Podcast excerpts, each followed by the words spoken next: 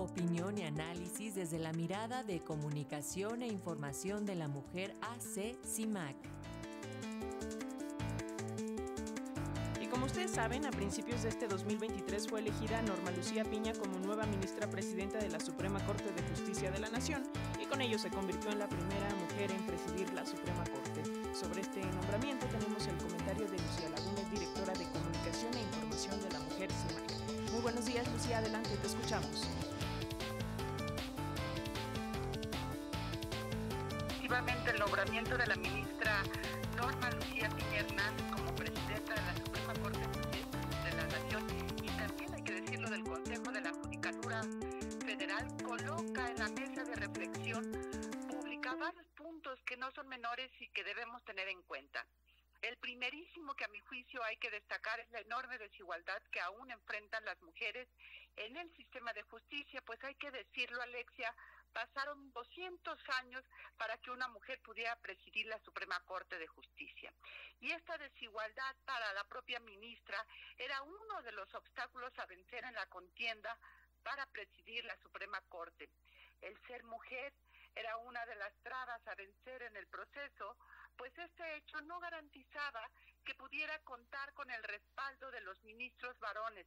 Y esto lo dijo Alexia el 11 de noviembre en una entrevista que tuvo con el diario El País, donde da a conocer precisamente su interés por contender por la presidencia de la Corte. Sin embargo, también señala que si había congruencia en los ministros, como lo hubo, pues con las resoluciones que habían tomado en la propia Corte, lo que tocaba era votar por una mujer. Y este es el segundo punto que hay que destacar en la decisión mayoritaria de la Corte para votar a favor de la ministra Piña Hernández.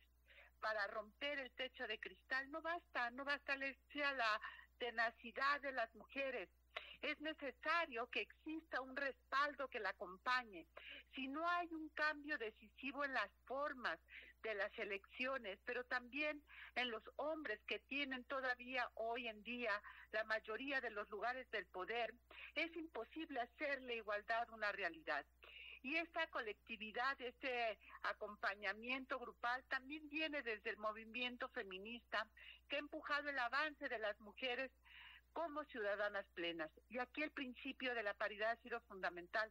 Hay que recordar que en el año 2015, cuando Piña Hernández concursó para ser ministra de la Corte, fueron las senadoras de entonces quienes demandaron al Ejecutivo presentar una terna exclusivamente de mujeres para cumplir con la paridad, ya que había dos puestos vacantes y gracias a ello entró una mujer y un hombre. Y bueno, tenemos en la historia, en la larga historia de la Corte, 14 ministras que llegaron y si no fuera precisamente por esta labor que hicieron las senadoras, pues no tendríamos también este avance en la presencia de las mujeres en la Corte.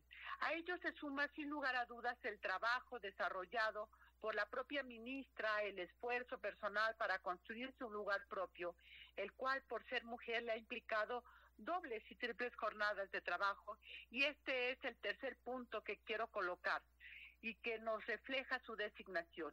El piso disparejo con el cual aún desarrollamos las mujeres en el mundo y en la corte, por supuesto, estas cargas de la responsabilidad del hogar y la crianza, que es un hecho que reconoció la propia ministra también en noviembre pasado cuando dio entrada a 84 nuevas juezas en el patio de la judicatura.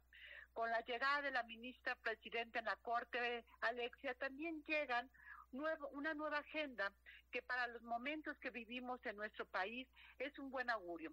No solo es reforzar la autonomía del Poder Judicial y la transparencia, sino generar más justicia, más igualdad, sin violencia contra las mujeres, como lo mencionó en su primer discurso como presidenta la ministra Piña. Pero también llegan tres temas que me parecen que son nodales y que la propia ministra presidenta reconoció de urgencia para nuestro país. Esos son el derecho a la libre expresión, el derecho de réplica y los temas migratorios que son, como tú lo sabes bien, pan de cada día en nuestro país.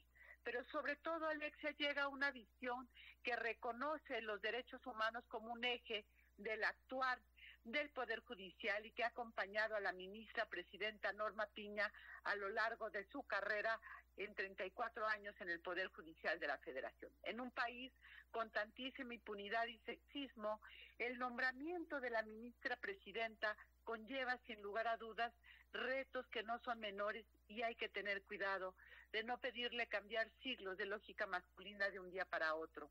La Suprema Corte, con la ministra Norma Piña Hernández a la cabeza, está escribiendo su propia transformación y su legitimidad radica en el sustento y argumentación de sus decisiones, como bien señaló ella misma durante su comparecencia en el Senado en el 2015. Demos pues, Alex, el beneficio de la duda y acompañemos el camino que se camina en la Suprema Corte y ahí veremos qué tanto se puede transformar este poder ejecutivo, digo judicial, mi querida Alexia. Pues muchísimas gracias, eh, Lucía Lagunes. Vamos a estar muy al pendiente de este tema, de estos avances, eh, de la lucha, por supuesto, en el ámbito de las mujeres, de las magistradas y de las decisiones que se tomen, sobre todo en beneficio de las mujeres y las niñas de nuestro país. Te enviamos un fuerte abrazo. Igualmente, Alexia, hasta luego.